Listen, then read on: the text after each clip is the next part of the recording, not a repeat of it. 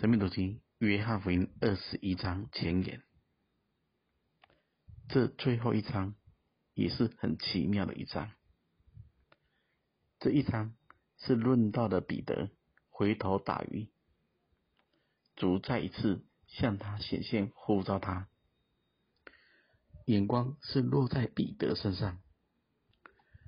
但这是约翰福音，这最后一章。约翰没有写自己，而且这一段记录也是约翰福音独有的，另外三卷福音书都没有。马可福音也没有写。马可是彼得带出来的门徒，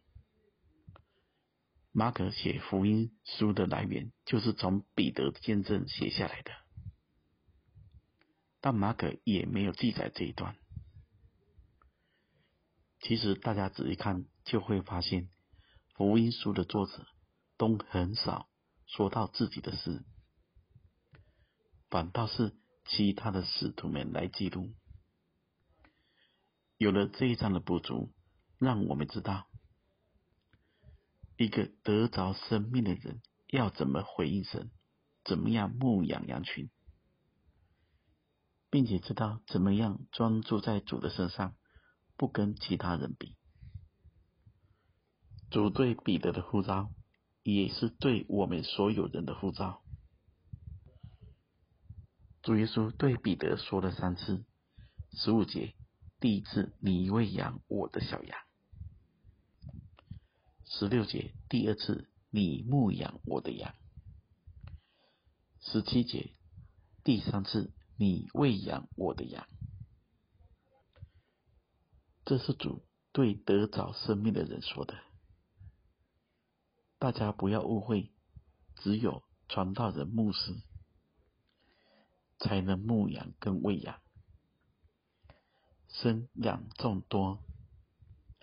是起初神造人的心意，能够生就能够养，大家要明白，